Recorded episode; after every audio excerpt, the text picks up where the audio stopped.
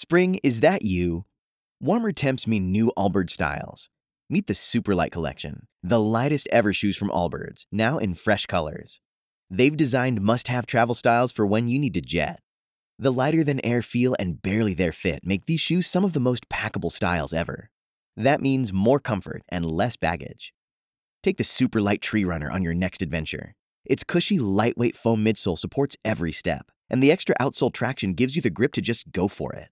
The eucalyptus fiber upper adds next level breathability to keep you going all day. Plus, the Superlight Tree Runner is comfortable and ready to go right out of the box. So, what can you do in a Superlight shoe? What can't you do is the better question. And because they're super packable, the real question is where are you taking them? Experience how Allbirds redefines comfort. Visit allbirds.com and use code SUPER24 for a free pair of socks with a purchase of $48 or more. That's A L L B I R D S.com, code SUPER24. Así los lunes son menos lunes. Bienvenidos al podcast semanal de Computeroy.com en el que trataremos la actualidad tecnológica de la última semana y lo que está por venir en los próximos días. Nos encontramos una semana más con Jacob Mótica, Buenas. Edu Álvarez Hola a todos. y una servidora, Ana Muñoz. Y hoy vamos a comenzar este podcast hablando de Chupito, el 5G. Y es que Samsung asegura que lanzará al mercado un móvil con esta tecnología a principios de 2019, por lo que muy probablemente estemos hablando del Mobile World Congress. Pero chicos, ¿qué es esto del 5G y por qué todas las marcas están tan empeñadas en convencernos de que esto es poco más o menos que la solución definitiva a todos nuestros problemas? 5G, mm, el 5G lo vamos a tener hasta en la sopa de aquí al próximo año y ya por no hablar de los años que están por venir. Bien, ¿por qué hablan tanto las compañías de, esta tecnología? Hombre, yo creo que llevamos ya unos años en los que el mercado pide un cambio importante, al menos en cuanto a móviles, ya ver una pantalla sin esquinas, una cámara un pelín mejor, un procesador ligeramente eh, mejor optimizado, pues ya no es suficiente, ya no, digamos, no despierta ningún interés entre los usuarios. Pero el 5G, lógicamente, pues tiene un tirón, eh, bueno, en el sentido del todo el potencial que, que- tiene detrás y que todos los cambios que podría traer consigo al mercado. En cuanto a móviles, mm, vamos a dejar una cosa clara. Digamos, como aplicación, el móvil eh, no es, digamos, la gran revolución del 5G. Es decir, el 5G no va a llegar para que tengamos, digamos, vídeos que carguen más rápido en el móvil. Realmente los cambios que va a suponer el 5G van a ir muchísimo más allá de eso. Tardaremos eh, mucho tiempo en verlos, digamos, eh, de entre los usuarios comunes. De hecho, muchos ni siquiera sabrán eh, los cambios que ha supuesto, pero sí lo notarán en su día a día. ¿En qué, en qué lo notarán? Pues estamos hablando de, de una tecnología que va a revolucionar, digamos, mm, desde la forma en la que nos movemos por las ciudades. Es decir, son conceptos que dichos así pueden sonar muy abstractos, de, bueno, estos son ideas locas, pero realmente hay que tener en cuenta que el 5G lo que llega a cambiar es la industria, sobre todo. La forma en que las compañías pues, pueden implementar sus tecnologías, porque el 4G eh, se queda simplemente corto a día de hoy, se queda corto en cuanto a, digamos, capacidad de trabajar con diferentes conexiones eh, a la vez. Por ejemplo, el ejemplo más típico, pues estás en un estadio de fútbol, quieres conectarte a tus datos y no funciona porque la red simplemente está saturada. Pues que esto, el 5G, por ejemplo, es una de las cosas que debería solucionar. Como digo, eh, esta noticia de Samsung, que, que lo que ha hecho la compañía ha sido mm, irse de la mano de Verizon, uno de los grandes operadores de Estados Unidos, decir también que pocos días después ATT ha hecho un anuncio similar, es decir, ya son dos compañías eh, las que se han sumado a esto y básicamente lo que vienen a decir es que de la mano de Samsung, pues el, su próximo book insignia, que oye, mm, no lo hemos dicho, pero va a ser el Galaxy S10 seguro, pues traerá eh, compatibilidad con el 5G. ¿Quiere decir eso que tendrá 5G? Eh, ¿O que podrás utilizar 5G? Pues no, porque realmente el 5G como tal a día de hoy no existe, no hay redes de 5G, no te puedes conectar eh, al 5G, así que bueno, va a ser solamente el comienzo de algo mucho más grande. Sí, parece que las operadoras están presionando a las marcas para que saquen un móvil 5G que realmente no supone ningún beneficio para el usuario. Más allá de decir que tienes un móvil 5G. Pero sí, de cara al futuro es muy importante por algo, por ejemplo, que hablábamos la semana pasada, que es tener una consola que no procese físicamente el juego en la consola, sino que lo ejecute en streaming. Eso ahora mismo, con las velocidades que hay actualmente, no se puede hacer. Hay que esperar a que llegue el 5G casi seguro. Así que sí que va a beneficiar, por ejemplo, el coche autónomo. Para que un coche autónomo pueda circular, es necesario que se comunique con otro coche para que no haya accidentes. Eso actualmente no se puede hacer. Cuando llegue el 5G, se podrá. Entonces, yo de esta noticia no destacaría el móvil 5G, que realmente no merece la pena comprárselo por esa característica, Hmm. sino porque Qualcomm, que es la marca que ha desarrollado el procesador del, del Samsung Galaxy S10, también ha creado un módem que es compatible con 5G. Aunque no hay redes, pero bueno, ya es compatible. Y ya es algo, ya veremos qué ocurre cuando lo implementen en coches, en consolas o en otros dispositivos. Oye, y si hablamos de Samsung, al final hay que hablar de Apple, que según los analistas, pues se supone que no va a lanzar un iPhone 5G hasta al menos 2020. Tiene sentido, visto lo visto, es decir, si no hay redes, realmente no, no tiene mucha lógica lanzar un móvil con, con esta con- conectividad que, como dice Edu, pues es que realmente no le vas a sacar ningún partido. Así que bueno, pues muy en la línea de Apple, esperar, ver cómo evoluciona el mercado y una vez ya esté realmente asentado, meterse dentro con seguro lanzando un iPhone 5G algún día, pero desde luego no en 2019. Oye, y algo ha dicho el CEO de OnePlus, ¿no, Edu? Sí, ha dicho que aproximadamente los móviles 5G costarán unos 200, 300 dólares más caros. Vámonos. Bueno, pues otra excusa más para móviles de 1.500 euros seguramente. De todas formas, aún nos quedan unos años para ver qué supondrá el 5G en la industria, así que tendremos que esperar. Qualcomm ha presentado el procesador que usarán la mayoría de los móviles Android de gama alta que se pondrán a la venta en 2019, el nuevo Snapdragon 855. Jakub, cuéntanos sus características y sobre todo qué móviles podrían incorporarlo. Pues Qualcomm se ha puesto al día en lo que se refiere a procesadores móviles y este nuevo modelo, si queréis conocer sus características, digamos, de una forma muy resumida, pues mira, os podemos decir varias cosas. Primero, está fabricado bajo la tecnología de 7 nanómetros, es decir, se suma eh, a lo que hemos visto con el A12 Bionic de Apple, se suma también eh, a la tecnología que utiliza ya Huawei con su Kirin 980 y por lo tanto, pues, mm, ¿esto qué quiere decir? Pues que está fabricado bajo un proceso que permite, digamos, aprovechar mejor su rendimiento al mismo tiempo, es decir, rinde más y al mismo tiempo debería consumir menos o no debería consumir tanto como los anteriores modelos. También incorpora un modem 5G, aquí de nuevo chupito, es decir, os tenéis que ir preparando porque 5G va a ser una de las palabras más repetidas en la recta final de este año y sobre todo ya en el año 2019. Y también este nuevo Snapdragon 855 incorpora una NPU, que los que estéis más o menos puestos en el sector seguro que os suena porque es eh, el nombre, digamos, que se utiliza para hablar de la unidad de procesamiento neuronal independiente, es decir, todo lo relacionado con las funcionalidades de inteligencia artificial, que bueno, Huawei, pues por ejemplo, es una compañía que le ha dado mucho bombo, es- fue casi de las primeras, podríamos decir, en sumarse a este carro, y ahora Bueno, tenía NPU y doble NPU. Sí, eh, es una compañía que bueno, ha visto el futuro en, es- en estas funcionalidades de inteligencia artificial que realmente eh, bueno, están ahí, es decir, se le puede sacar partido, aunque todavía yo creo que están muy verdes, queda mucho por llegar. Y pues básicamente este es el resumen de- del Snapdragon 855. ¿En qué móviles lo veremos? Pues por supuesto en los buques insignia del año que viene. Lo veremos en la versión europea del Galaxy S10, por ejemplo, ahora que estamos hablando de él.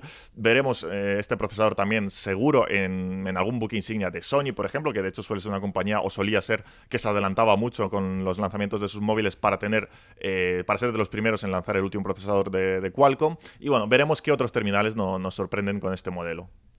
A mí, yo he estado viendo las características, me ha llamado la atención también que incluye Wi-Fi AX, que es un nuevo estándar más veloz, más estable, pero que evidentemente no es compatible con los routers que tenemos hoy en día. De aquí a que la operadora te regale un router con Wi-Fi AX, pues pueden pasar 3-4 años. Si no, te lo puedes comprar, pero son, son- son un pelín caros. Y además, hay algo que sí me ha parecido una decepción, que es que no incorpora una carga rápida, tan rápida como la que equipan, por ejemplo, los OnePlus. Chan, Que es chan, que chan. en 37 minutos te carga el móvil completo. Ese es el- es- eso es el rival a batir. Y de momento Qualcomm no se ha puesto a la altura y parece que no se va a poner a la altura durante al menos un año. Habrá que esperar otro año más. Y creo que ahí sí que están en desventaja los móviles que equipen este chip. Pues sobre el papel las especificaciones en general son bastante buenas, pero no debemos olvidar que tendremos que esperar para verlo en acción. Microsoft ha dado un giro de 180 grados al desarrollo de Microsoft Edge. Al contrario de lo que se venía rumoreando, no lo va a sustituir por otro navegador, pero eso sí, atentos, porque ha soltado tres bombas. Se pasa al código abierto con Chromium y saldrá para Windows 7, Windows 8 y Mac. Edu, cuéntanos. Bueno, vamos a poner antes de nada una fecha que es principios de 2019. No han dicho exactamente cuándo, pero será entonces cuando Edge esté disponible con Chromium como base. ¿Qué es Chromium? Digamos que es el Android de los navegadores.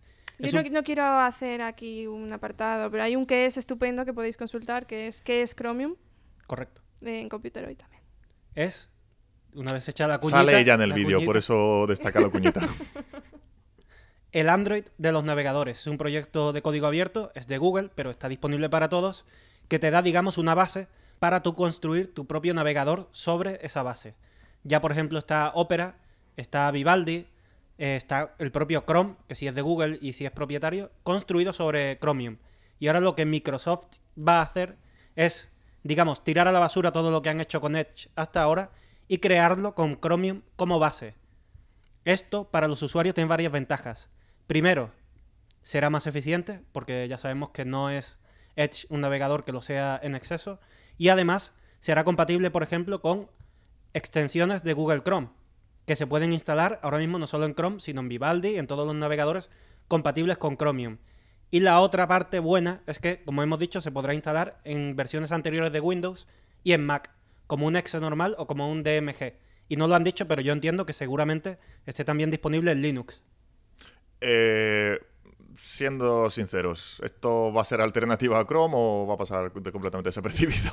Yo creo que no va a ser una alternativa a Chrome, igual que la gente ahora no se, no se instala Chromium o no se instala Vivaldi, pero sí está bien para los que ya sean usuarios de Edge, que estén acostumbrados, porque ahora tendrán un repertorio mucho mayor de extensiones, podrán migrar eh, contraseñas, contenidos de un navegador a otro.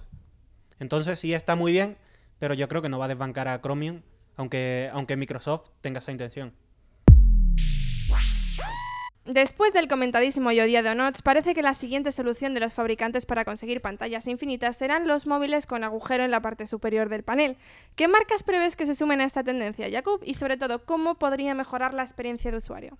Huawei y Samsung. De momento estas son las dos que están, digamos, enfiladas hacia lanzar muy pronto un móvil con agujero ¿Pronto, en la pronto, pantalla. cuándo? Pues se está hablando de que Huawei, por ejemplo, con su Nova 4 lo presentará el próximo 17 de diciembre, es decir, está a la vuelta de la esquina, lo veremos muy pronto. Samsung, por su parte, eh, hay que decir dos cosas. Primero, cuando estéis escuchando este podcast, incluso puede que ya haya presentado su móvil con agujero en la pantalla, digamos, y no se tratará de un book insignia, se tratará del Galaxy A8S, es decir, la gama A, ya sabemos, un gama media alta, pero desde luego no va a ser el, el flagship de la compañía para el próximo año. En cualquier caso, ¿qué es lo que podemos esperar de, esta tecnología? Que, bueno, tecnología por llamarlo de alguna manera, pero en realidad pues es llevarse la ceja hacia un lado de la pantalla y convertirla simplemente eh, en un orificio que es el que alberga la, la cámara frontal. Tiene bastante sentido porque al final lo que han hecho los fabricantes Android ha sido simplemente seguir el diseño que Apple introdujo con el iPhone 10, el iPhone X y ese notch, eh, que en realidad sí tenía cierto sentido porque esa, ceja albergaba no solamente la cámara frontal, sino también todas las tecnologías de Face ID y muchos fabricantes que no tienen Face ID, que no tienen reconocimiento facial, han seguido el mismo diseño simplemente para meter ahí la cámara frontal y como mucho el altavoz de las llamadas. Pero bueno, mmm, parece ser que se han dado cuenta de que no tiene mucho sentido y ahora pues lo van, van a reducir, digamos, el espacio que ocupa la cámara frontal en este caso hacia simplemente un orificio, un agujero que va a estar en un lado de la pantalla. Veremos cómo queda esto en, la, en el día a día, veremos si molesta, veremos si es más cómodo, pero bueno, pues es el cambio que parece ser que nos espera a la vuelta de la esquina. Oye, ¿y os gusta más esta solución o el notch? A mí me está poniendo nervioso solo de verlo. Porque no el es notch, simétrico. El notch es simétrico. Esto no. Si, si me molesta un píxel, si me molesta un píxel muerto, un, un, un, redondel en la esquina de la pantalla ya me Sí. ataca. Yo jamás voy a comprar un móvil con esto. Jamás. Estas palabras nos las guardamos, veremos en marzo, abril. Veremos qué a ver qué móvil está probando Edu. Termina 2018 y parece que es el momento de hacer limpieza y pasar página en Google. Y es que la compañía de Mountain View ha anunciado el cierre de Halo, su app de mensajería instantánea. Oye, Edu, ¿y tú usabas esta aplicación? ¿Sabías lo que era? ¿Te ha venido de sorpresa? Porque Yo la, la llegué a usar durante un tiempo, pero como nadie la usaba y todo el mundo usa WhatsApp, pues la dejé. Que es lo que suele ocurrir con todas y cada una de las aplicaciones de mensajería. Y sorprendente no es, porque es que no tenía muchos usuarios y no tenía mucho sentido. Y es que además Google tiene como ocho aplicaciones de mensajería y lógicamente tendrá, tendrá que ir cerrándolas poco a poco. Ahora le ha tocado a Google Halo, Hangouts me parece que es la siguiente, eh, Google Duo, que es la aplicación de videollamadas, pues tampoco lo usa nadie. Y en definitiva, Google tendrá que concentrarse en una aplicación como mucho o dos de mensajería e ir abandonando todas las demás, porque no tiene mucho sentido tener aplicaciones repetidas por pares. Nuestro compañero Alex Alcolea viene hoy al podcast de Computer Hoy con un tema de lo más interesante, el Frankenphone. Un curioso aparato... ¿El qué? Frankenphone. ¿Qué es eso? Pues al parecer es un curioso aparato con el que Google entrena la inteligencia artificial de la cámara de los píxeles. Alex, cuéntanos. Así es, en Google nos ha enseñado cómo entrenan a la inteligencia artificial de la cámara de los píxeles para que logre con una sola cámara eh, fotografías tan buenas en modo bokeh, que es el desenfoque de fondo, como móviles con dos y tres cámaras como el iPhone XS o el Huawei Mate 20 Pro, eh, respectivamente. Y es que eh, por la influencia del cine, muchos usuarios piensan que la inteligencia artificial es algo mágico, que las compañías ponen ahí y ya está, y empiezan a hacer cosas. Pero realmente no es así y a la IA hay que entrenarla, hay que enseñarle diferentes procesos para que derive los recursos a realizar esa acción. Y este 2018 es el año en el que hemos visto la explosión, por así decirlo, de la inteligencia artificial en varios aspectos de, de la tecnología. Y en teléfonos móviles, de momento, se ha centrado en la fotografía. Hay móviles que tienen una, una, inteligencia artificial muy visible, por ejemplo los Huawei. Es una inteligencia artificial que se nota perfectamente lo que está haciendo, como un enfoque predictivo. En los Huawei Mate 20 y Mate 20 Pro eh, nos deja difuminar el fondo en vídeos o cambiar el color de los vídeos, algo que es en tiempo real muy complicado de hacer y es una inteligencia artificial muy visible. En otros móviles, como por ejemplo el, iPhone, el Pixel o los Xiaomi, es una inteligencia artificial que también funciona para diferentes aspectos, pero es un poco más invisible. Pero sin embargo, sí que está ahí. Y este 2018, como decimos, es el año de la explosión de la IA porque los procesadores son cada vez más potentes. Eh, los Snapdragon no tienen NPU, pero sí que tienen una serie de sistemas para derivar recursos de la CPU al cálculo de la inteligencia artificial, porque la inteligencia artificial consume un montón de recursos. Y los, el, A12 Bionic de Apple y el Kirin 980 de Huawei sí que tienen NPU, que es eh, pues esa unidad de procesamiento que se dedica solo a calcular eh, lo que la inteligencia artificial necesita. El año que viene veremos un gran avance también en los móviles con Snapdragon, gracias a que el 855 que se acaba de presentar sí que tiene NPU y va a ser un avance brutal respecto al 845 que monta, por ejemplo, el Pixel 3. Y hablando del Pixel 3, vamos con, con el foco que era Frankenphone, que es un hardware, una especie de soporte que integra 5 Pixel 3 para tener 5 cámaras a diferentes alturas y, y distancias separadas por milímetros capaz de, mediante Wi-Fi, eh, sacar fotografías en una, con un retardo de milisegundos una de otra, para así calcular cinco tomas para que la IA sepa qué es el objeto principal y qué es el fondo. Es decir, para que sea capaz de sacar una foto no tridimensional, pero sí con un efecto tridimensional que ayude a la inteligencia artificial a, a discriminar el objeto que queremos enfocar de lo que es el fondo. Ahora bien, ¿por qué se tiene que entrenar a una inteligencia artificial? Porque tú sacando dos fotografías o diciéndole al algoritmo tienes que hacer esto, no lo consigues. Lo que tienen que hacer los ingenieros de Google es eh, utilizar este Frankenphone, este soporte para sacar cientos, miles de fotografías a diferentes objetos de todo tipo, de diferentes planos, de personas, objetos inanimados, flores, coches, edificios, para que así el, el, el motor de la IA vaya aprendiendo poco a poco a diferenciar mejor entre lo que es el objeto principal y el fondo para lograr un mejor desenfoque de fondo. Y el año que viene, seguramente veremos muchos más avances porque compañías como Google que han logrado cosas eh, increíbles con una sola lente en un móvil con un procesador que no tiene NPU, el año que viene al contar con el Snapdragon 855 puede ser bestial lo que consiga la cámara de un píxel que siguen demostrando que esta es, esto es lo bueno, Google sigue demostrando que gracias al software, a la inteligencia artificial y a una gran lente, porque realmente la cámara del, del, Pixel 3 es muy buena, consiguen eh, resultados iguales e incluso mejores en ciertos aspectos que móviles con dos y tres cámaras.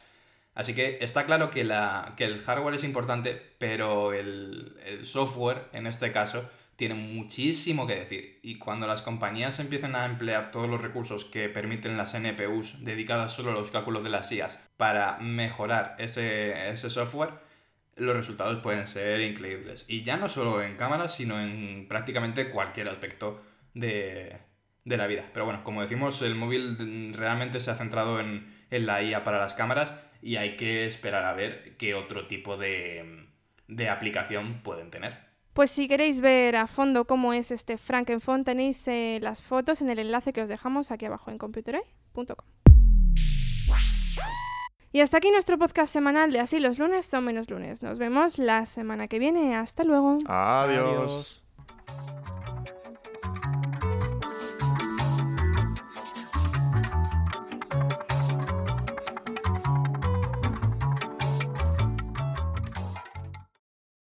Hello, it is Ryan, and I was on a flight the other day playing one of my favorite social spin slot games on chumbacasino.com. I looked over the person sitting next to me, and you know what they were doing?